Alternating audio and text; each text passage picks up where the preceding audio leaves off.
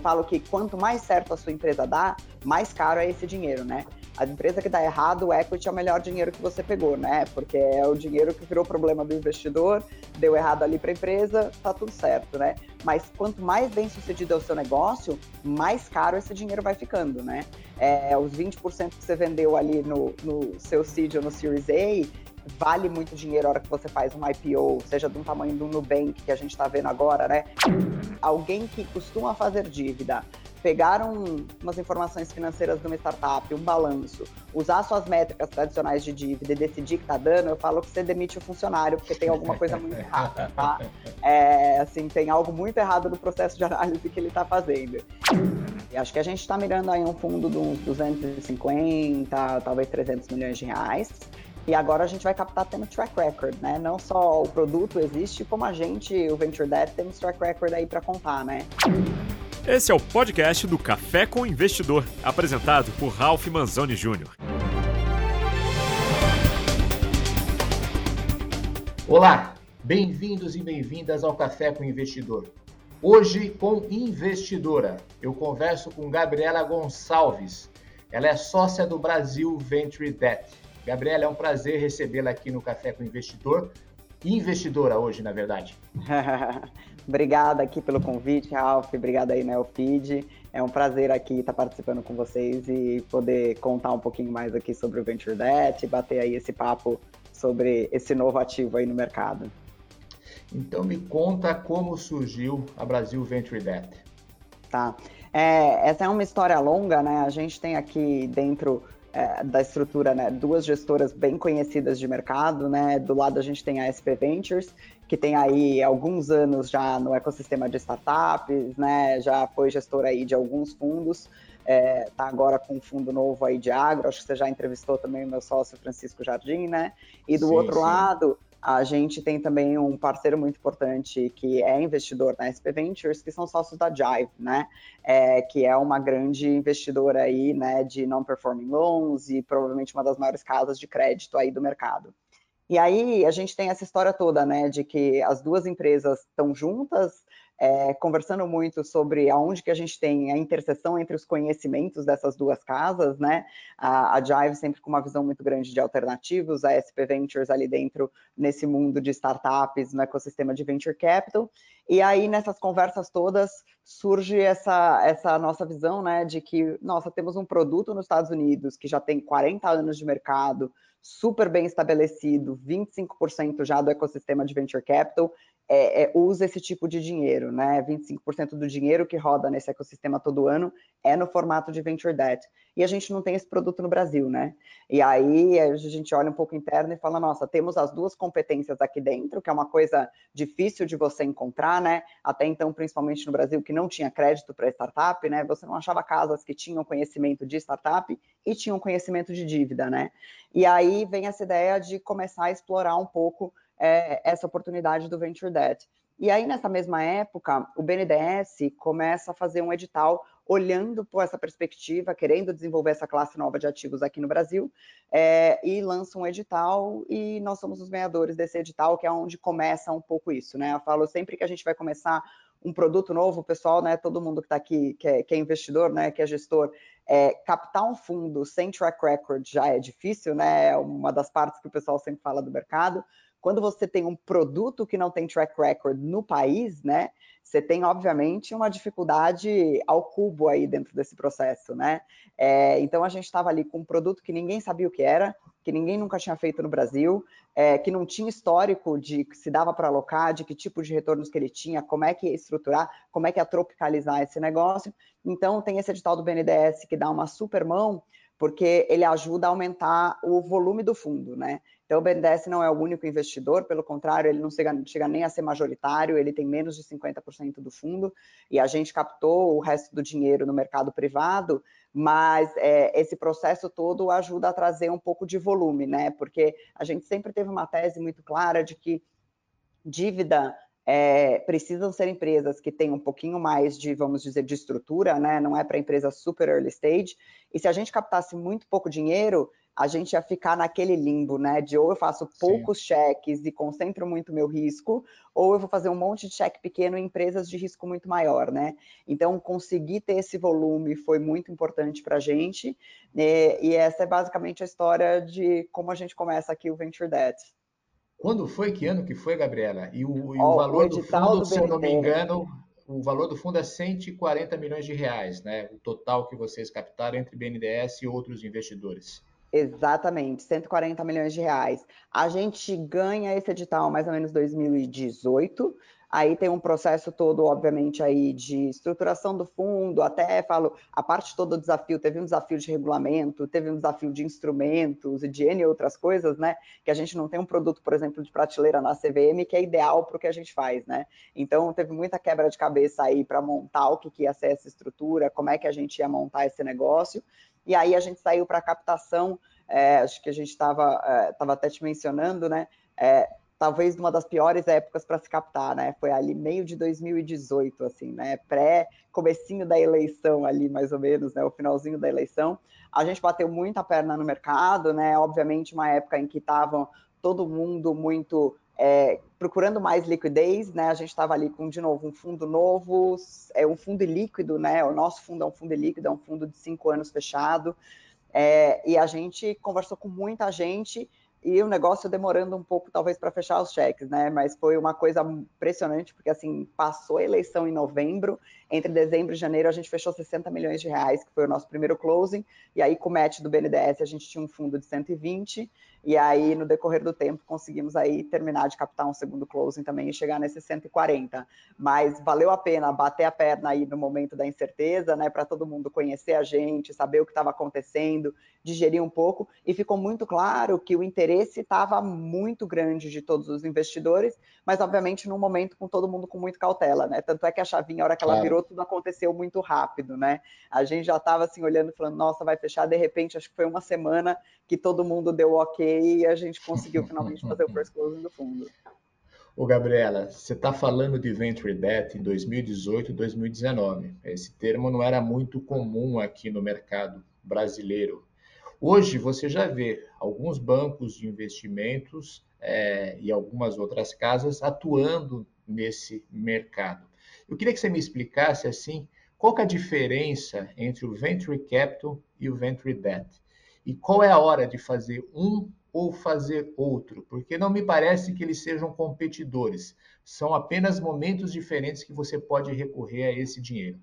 Exato. Assim, eles são super complementares. Acho que a primeira coisa que a gente tem que falar é que assim, né, o venture debt, ele basicamente não existe sem o venture capital, tá?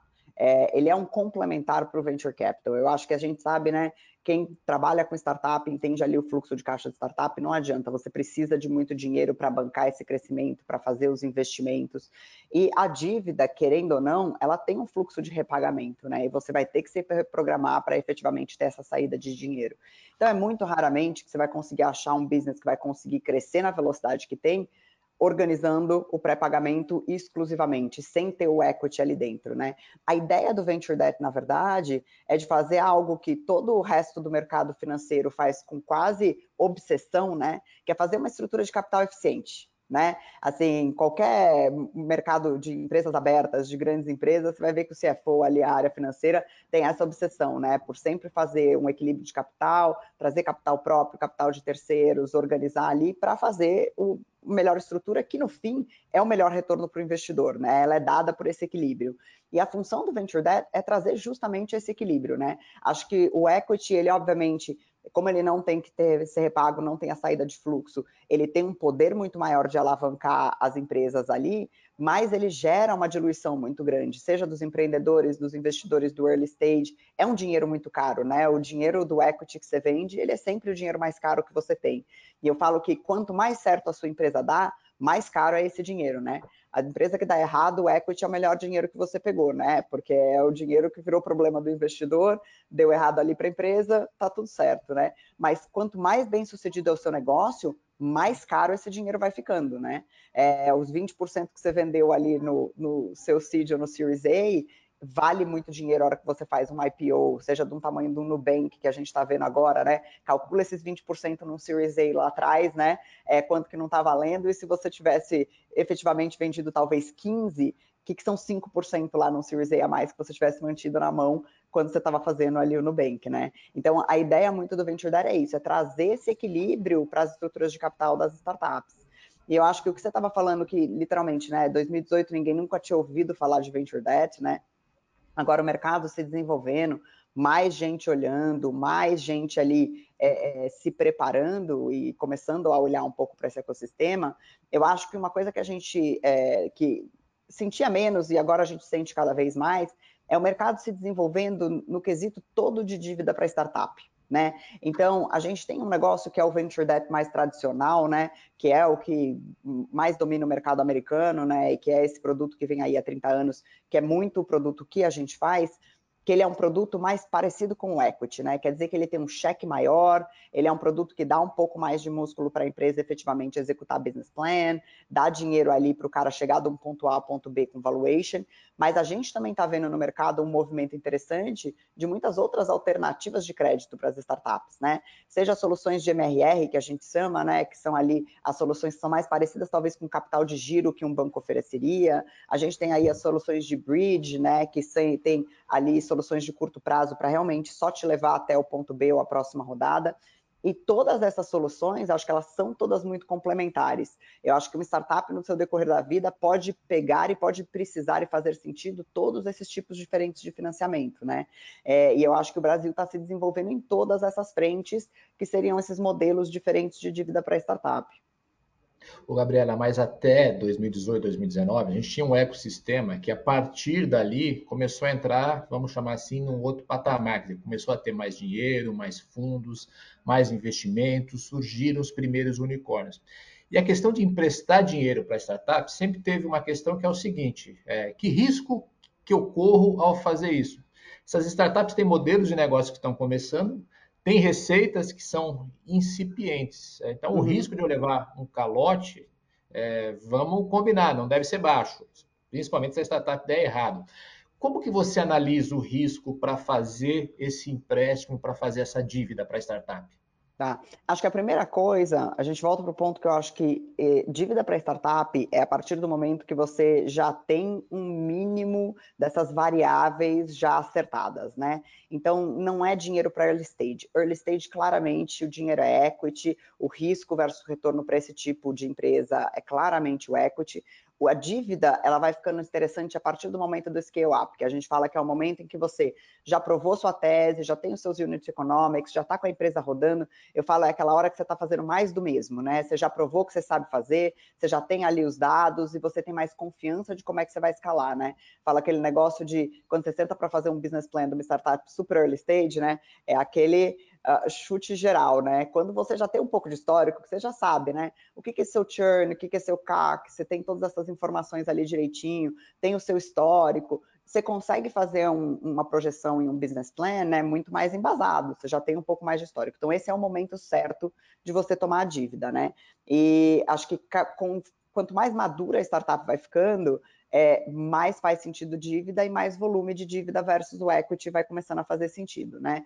E o que eu acho que é o seguinte, é, lembrando que a gente fala startup hoje em dia, né? É muito difícil definir o que exatamente é startup, né? É, tem startups aí valendo bilhões e faturando bilhões, né? E até que ponto a gente vai? Então, mas acho que assim, a partir do scale up até um estágio de growth, até um IPO, o venture debt continua fazendo sentido, mas não para as empresas que são early stage. Só aí a gente já diminuiu muito o risco, né? Porque a gente ouve falar muito da mortalidade das startups, mas se a gente for pegar as estatísticas, se você pega uma startup num anjo ou num seed ou num series A, a gente vai vendo que essa taxa de mortalidade ela cai representativamente conforme vão passando aí os estágios de financiamento dela, né?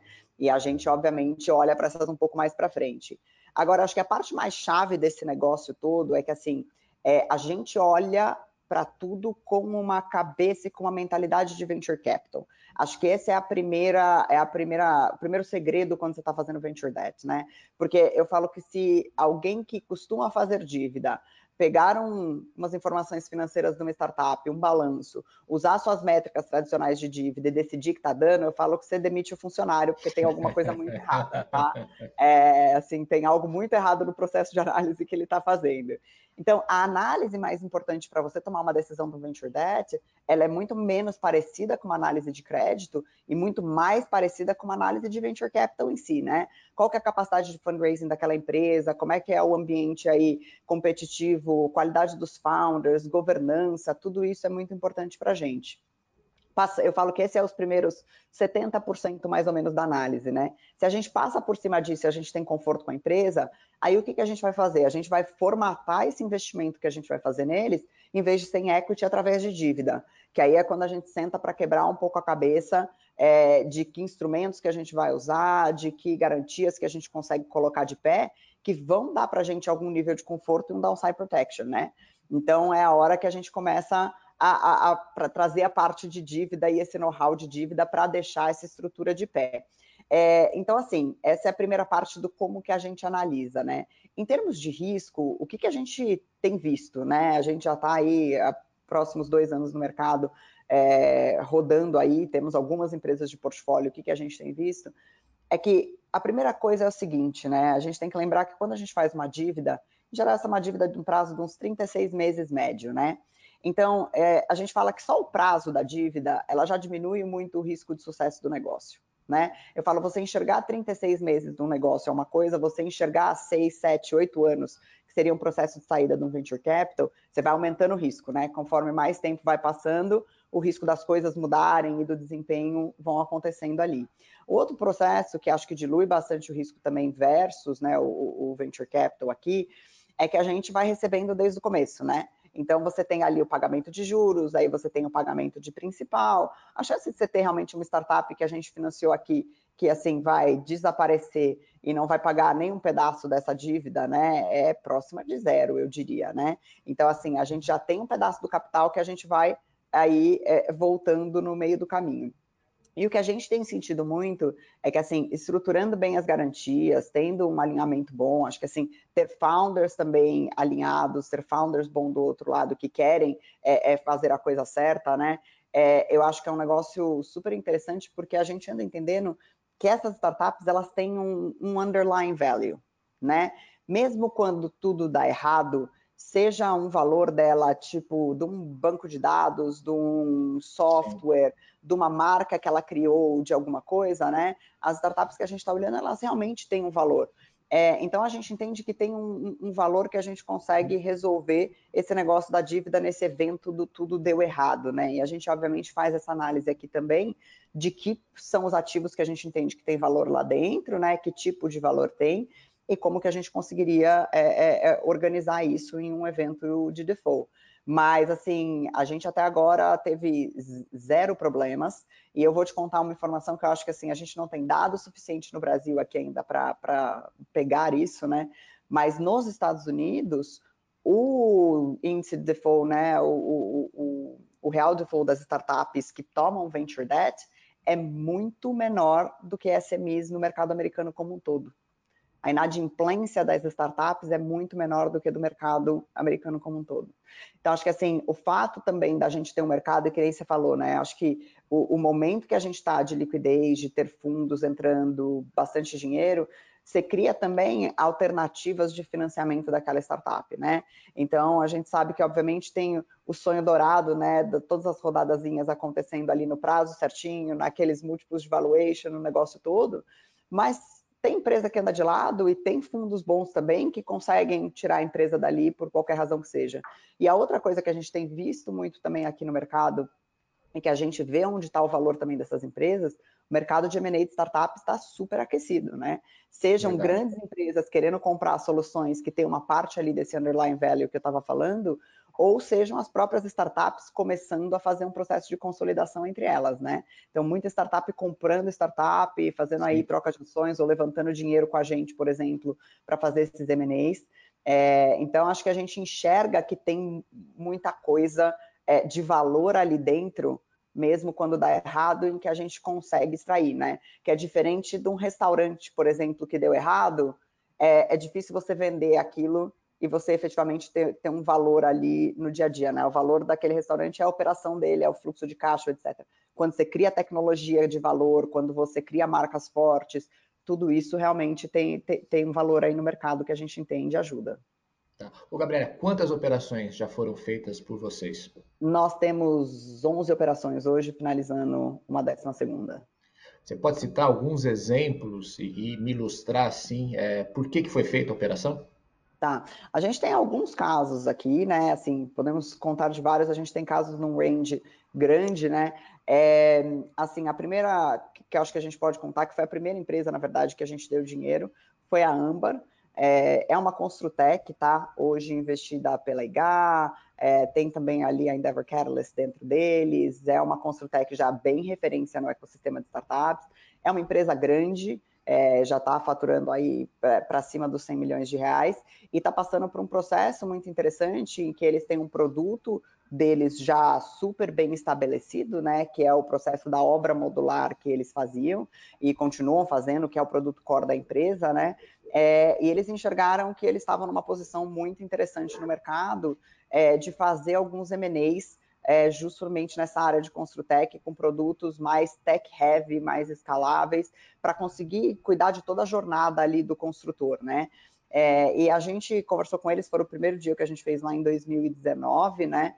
É, e a gente fez um cheque para eles justamente nesse intuito, né? Eles estavam ali fazendo algumas mudanças internas na empresa, precisavam de um pouquinho mais de pista, é, quiseram um pouco mais de dinheiro antes de fazer uma próxima rodada, fizeram uma próxima rodada, se eu não me engano, em uns seis meses depois que a gente deu o dinheiro, num valuation quase duas vezes maior do que o valuation que eles estavam sendo ofertados dois anos, nos seis meses antes, é, conseguiram entregar, né? Eu falo, a startup quanto mais processo transformacional ela está passando, mais valor o venture debt tem lá dentro também. Porque eu falo, quando você está contando a mesma história e mais do mesmo, aquilo está precificado de certa forma no seu valuation, né?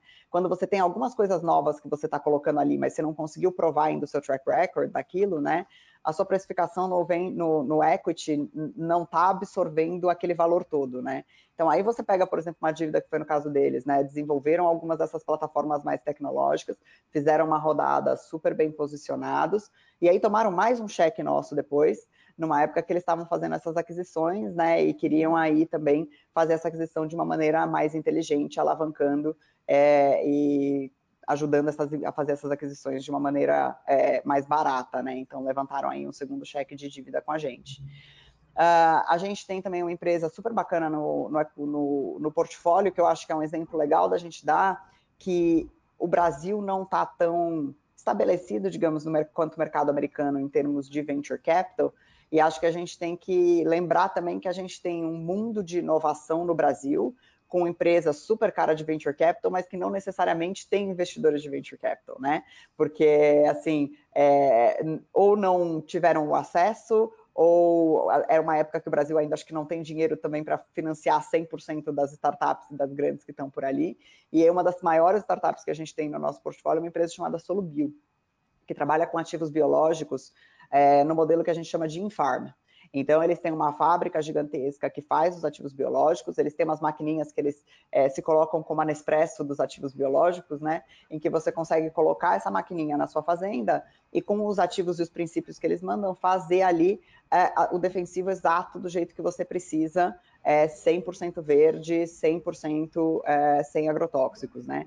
Então, assim, é uma empresa grande, uma empresa já super bem estabelecida, o mercado inteiro hoje já conhece eles, são empreendedores Endeavor, saem todas as listas das maiores empresas inovadoras aí no agro, é, e eles não têm um venture capital por trás, eles têm um, um, um investidor, investidores pessoa física, né?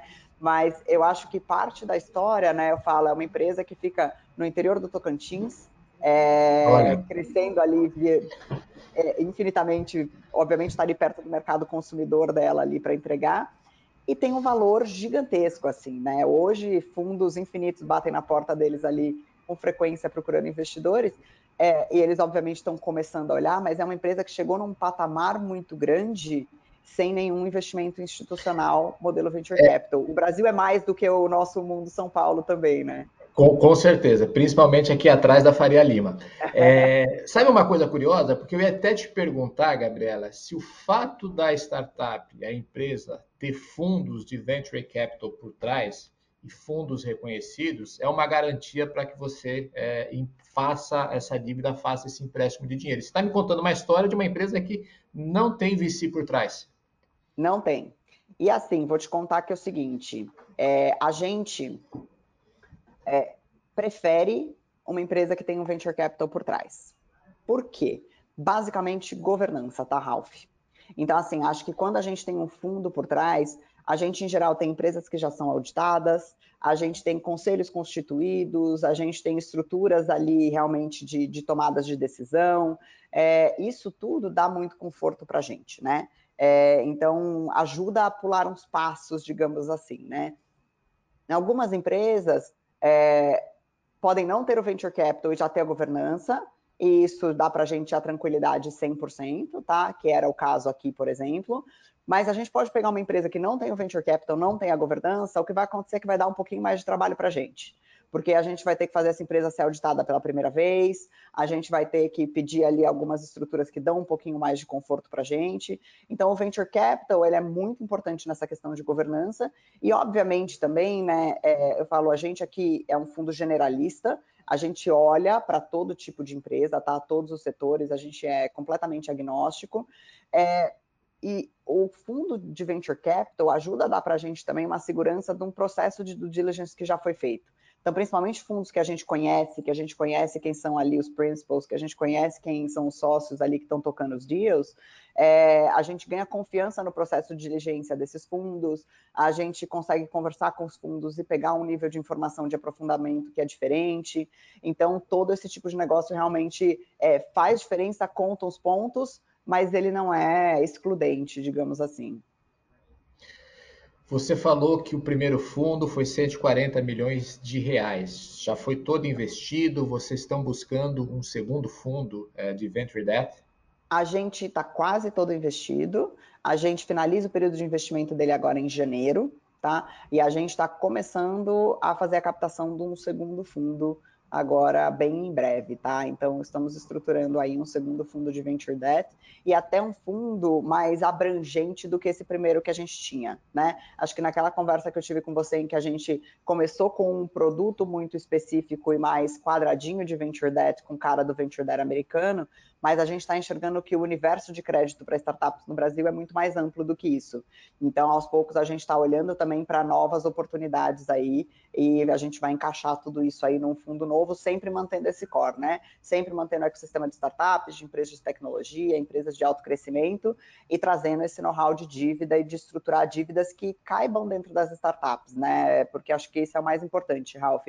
Acho que assim, startup tem uma estrutura de fluxo muito diferente, ela tem dia a dia muito diferente, e se você pegar um produto de prateleira para a maioria dessas startups, não vai atender a necessidade deles, né? Então a gente está muito com essa cabeça de ser o parceiro de crédito para esses caras, né? Tendo todo o nosso know-how e o nosso background, né? Todo o time é muito mais pesado em venture capital até ali do, do, que em dívida, né? A gente tem o pessoal todo ali, nossos advogados que trabalham com dívida, temos especialistas, temos um comitê cheio de gente de dívida, mas a gente traz muito e a gente valoriza muito essa experiência no Venture Capital, porque ela ajuda a gente a enxergar a necessidade e a realidade ali do cliente na outra ponta, entendeu? É, e entender exatamente o que, que é o fluxo e o que, que é a dinâmica dentro de uma startup no dia a dia. Você já tem uma ideia de, de, do tamanho desse fundo, do que, que vocês vão mirar dessa vez? Deve ser um fundo maior, imagino que num momento diferente. Diferente que eu digo no sentido de é, não é mais uma classe de ativos desconhecida no mercado como era, de certa maneira, desconhecida lá atrás. Exatamente. Acho que a gente está mirando aí um fundo de uns 250, talvez 300 milhões de reais. E agora a gente vai captar tendo track record, né? Não só o produto existe, como a gente, o Venture Debt, temos track record aí para contar, né? Então a gente tem todos os, os embolsos, a gente tem agora já os nossos é, saber que os empreendedores efetivamente pagam, saber que as garantias ficam de pé quando precisam, então que os covenants estão funcionando, que o nosso processo de acompanhamento está bem estruturado, né? Então acho que a gente faz uma captação num nível já completamente diferente. Tá. O Gabriela, vamos falar um pouquinho da sua trajetória profissional e, e, e pelo que eu sei, você já foi empreendedora e empreendedora bem longe do Brasil. Me conta essa história. Exatamente. Bom, contando um pouquinho lá de trás, a gente chega, mas assim, eu falo que eu comecei a fazer venture capital quando o venture capital, eu nem sabia o que era venture capital, digamos assim, né? E nem, nem existia tanto no Brasil, que eu fui estagiária da Endeavor, foi meu primeiro emprego, né? Então eu falo. Aqui eu no Brasil. Aqui no Brasil, né? Na época é. lá do Paulo Veras, bem inícios ali, primórdios da Endeavor. Ah, legal. E eu falo, eu fui inserida nesse ecossistema de venture capital sem nem saber, né? Era uma época que venture capital não era discutido na faculdade, eu fiz administração, então em tese, se algum lugar falava, mas nunca tinha ouvido falar, né? Até entrar na Endeavor. É, e aí efetivamente conhecer esse mundo de inovação e todo o relacionamento da Endeavor lá de fora também, que trazia essa perspectiva dos investimentos de venture lá de fora. Aí passei um tempo aqui nesse processo de venture capital e eu brinco que eu fui para a Endeavor naquele modelo estagiário que eu não sabia o que eu queria fazer, né? Endeavor era uma super oportunidade de conhecer mercados diferentes, entender coisa diferente, e eu descobri que eu gostava muito do que eu fazia na Endeavor, que era trabalhar na área de prospecção ali dentro. E eu falei, bom, meu próximo passo daqui então vai ser para esse mercado aí de venture capital que que que está começando, né? E isso era mais ou menos, ó, Endeavor foi 2005, é, eu saio da Endeavor mais ou menos 2008, então isso é bem primórdios, digamos assim, né? É, aí eu fui para ser gestora de portfólio do Criatec 1, que talvez um dos primeiros fundos aí institucionais mais estruturados para fazer investimento de venture capital Sim. aqui no Brasil, né? É, tinha um monte de escritórios diferentes, né? Tem aquela parte toda de regionalização do Criatec e eu supervisionava todo o portfólio nacional uh, do fundo. Aí saí para fazer MBA muito com essa cabeça de bom, tem gente lá fora que sabe fazer venture capital, a gente aqui no Brasil está aprendendo ainda. Acho que quando eu voltar, a gente vai chegar num mercado bem mais amadurecido e eu vou ter tido uma exposição ao pessoal um pouco que, que sabe fazer, né? Então, fiz MBA fora do Brasil, e aí me surgiu essa oportunidade de 2012, época que a Rocket estava ali crescendo para caramba, né? Para quem conhece a Rocket, ela é uma venture builder alemã, talvez uma das percursoras ali do venture building, Sim. né? É, e aqui no Brasil, dona da Dafit, Easy Taxi, West Wing, vários outros aí. É uma venture builder super focada em e-commerce. E eu acabei indo para as Filipinas para ser founder do que era o clone da Amazon, né? A Rocket era conhecida como a fábrica de clones, né? Sim, e... sim. E era uma característica dela. Ela via modelos que estavam dando certo e fazia um clone. Exatamente. Ela enxergava modelos que uma geografia já tinham sido bem sucedidos, procurava geografias que estavam é, underserved ali, que não tinha, investia muito dinheiro para tomar aquele mercado e ser o incumbente, esperando ser comprada, né? E a gente foi ali para o Sudeste Asiático, né? Eu fui ser founder do business das Filipinas, né? É, e eu falo também nos primórdios muito grandes do que, que era efetivamente é, é, até, até internet nas Filipinas, eu diria, né? E-commerce. Eu brinco que o único e-commerce que tinha nas Filipinas quando a gente chegou era um eBay, e o modelo de troca, o pessoal vendia pelo eBay, né? Se comunicava e se encontrava no posto para trocar produto por dinheiro né? Era um modelo ainda que você não tinha. E você tinha um país com penetração de cartão de crédito próximo na época, acho que era coisa de 5%. Então você tinha uma super dificuldade de montar as estruturas do e-commerce ali dentro, né? Então a Lazada foi super inovadora. A gente começou um negócio literalmente do zero. Criamos um negócio gigante que foi vendido em 2016, se eu não me engano, pelo Alibaba. É, e hoje a operação quase toda de e-commerce do Sudeste Asiático do Alibaba é a Lazada. E como que você foi é, para Filipinas? Você tinha um contato com o pessoal da Rocket é, Internet e eles fizeram essa proposta, esse convite para você e você Ex topou na hora? Como que foi exatamente, isso? Exatamente, exatamente. Então, assim, a Rocket na época estava fazendo muito recrutamento nas escolas de MBA, né? Fazendo muito recrutamento ali nas business schools. É, eu já tinha alguns contatos, tinha amigos que já estavam indo para a Rocket trabalhando. Comecei a explorar um pouco eu falo, eu acho que isso foi uma experiência muito enriquecedora, né? Porque eu falo, eu cheguei pra, até para chegar onde eu estou aqui, né? E eu falo nessa nossa visão de, de, de, como olhar as startups, né? Eu tive do lado mais, vamos dizer, neutro possível, que era a Endeavor, né? Que tem aquela visão super agregadora, ele de ONG. Eu tive do lado do investidor, né? Fazendo ali efetivamente os investimentos, ajudando as empresas do portfólio. E aí eu fui também ter um investidor no meu pescoço, no meu cangote, é, cobrando resultado, né, precisando crescer negócio, tocando o operacional de um negócio. E é um negócio de operacional grande, né? Porque ele tem uma parte tech, mas ele tem uma parte física muito grande também quando você trabalha com e-commerce, né? Então a gente tinha mais de 400 funcionários, tinha é, warehouse sentado de, sei lá, 10 mil metros quadrados, tinha 200 pessoas sentadas, sabe, é, na área só de customer service, de conteúdo ali dentro. Então, é, era um operacional muito grande. Acho que isso me deu uma visão do que, que é a dor também do empreendedor ali fazendo o negócio no dia a dia, né? Eu falo, quando você senta no, no, no chapéu do investidor ou do conselheiro, né? Eu falo, dar palpite de longe é sempre fácil, né? O duro é você sentar ali e a execução do dia a dia e, assim, as 10 bolinhas no ar ao mesmo tempo, né? Então, acho que isso me deu também uma perspectiva interessante de como é que é o dia a dia ali, né, do empreendedor. E aí, isso impacta muito e reflete muito em como a gente faz negócio hoje aqui no Venture Dad e como a gente enxerga as startups, né?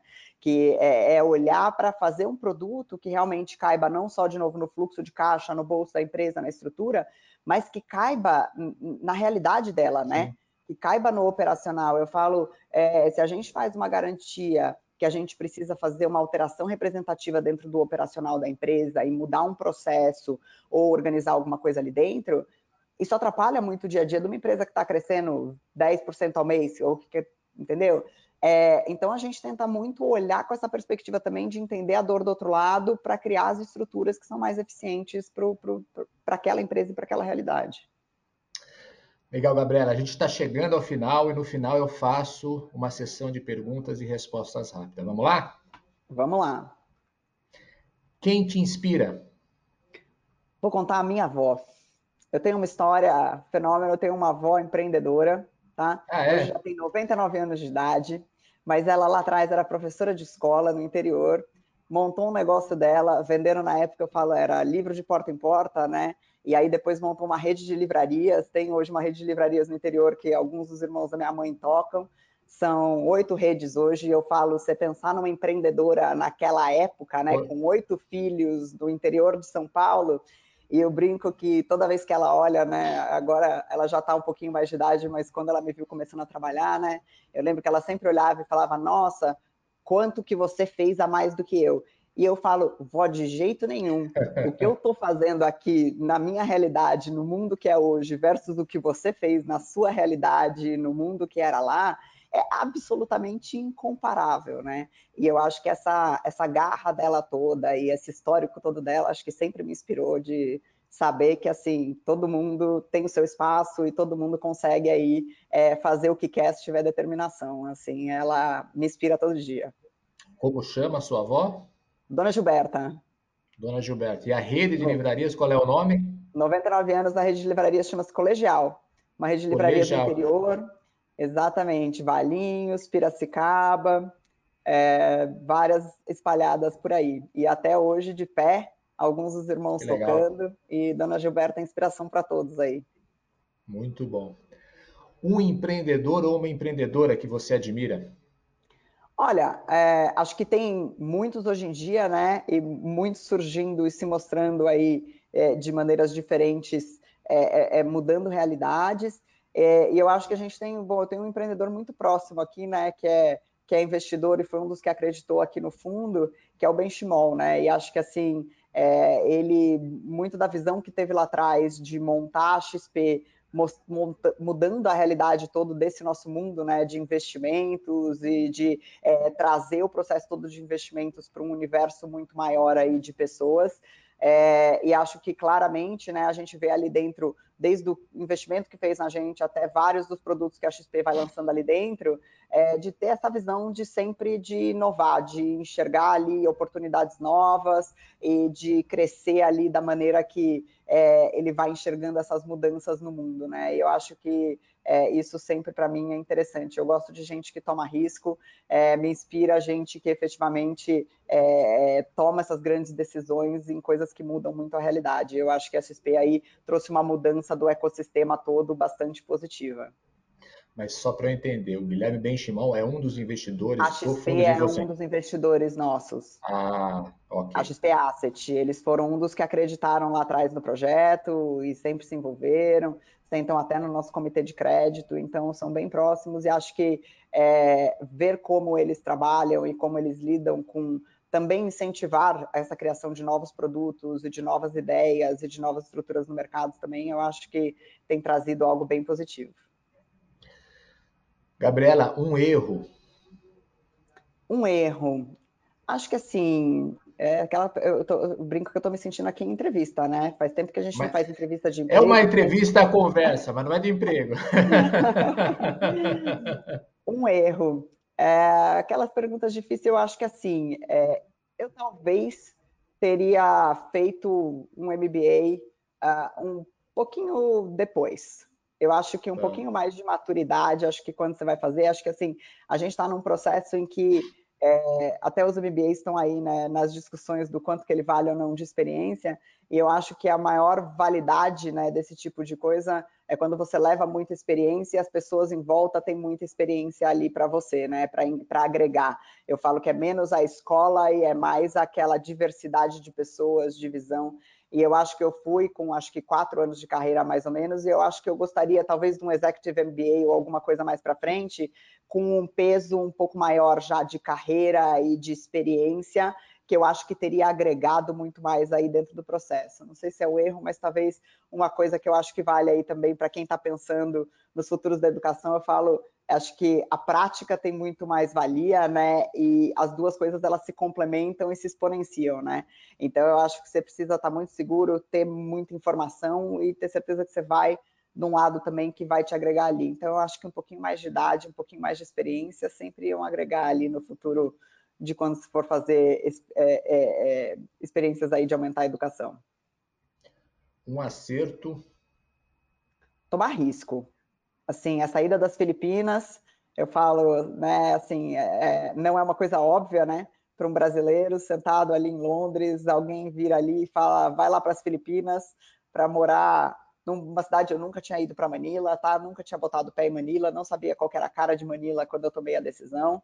É, e assim, é o, o, o, jump, sabe? Que é tomar aquela decisão e ir. E a mesma coisa no Venture Debt, né? Tipo assim, aquele um produto que ninguém nunca viu, nunca ouviu falar, é, e tem risco, tem, mas acho que sem risco a gente não tem retorno e sem risco a gente não, não traz as oportunidades da vida. Eu acho que todo mundo devia ali pegar aquele friozinho na barriga é sempre bom e acho que sempre traz motivação. Eu acho que eu tomei alguns riscos bons aí na vida e acho que são acertos. Um livro eu vou dizer que, assim, por influência talvez da Endeavor, e que vinha ali de escola, é, eu acho que eu contei tantas vezes, né, no meu processo lá de Endeavor, no meu processo trabalhando, acho que foi muito enriquecedor olhar ali da fonte, que foi o Sonho Grande. É, e eu acho que ele traz muitos é, ensinamentos ali, né, de possivelmente ali os maiores empreendedores, talvez ali do Brasil, né, é, mostrando é, como olhar para as coisas, né? E eu falo, ele sempre tinha uma frase, né, do sonhar grande, sonhar pequeno dá o mesmo trabalho, e eu acho que essa é uma mensagem muito importante. E eu gostei muito de pegar as informações detalhadas ali, de, depois de tanto tempo é, trabalhando isso com os empreendedores da época da Endeavor.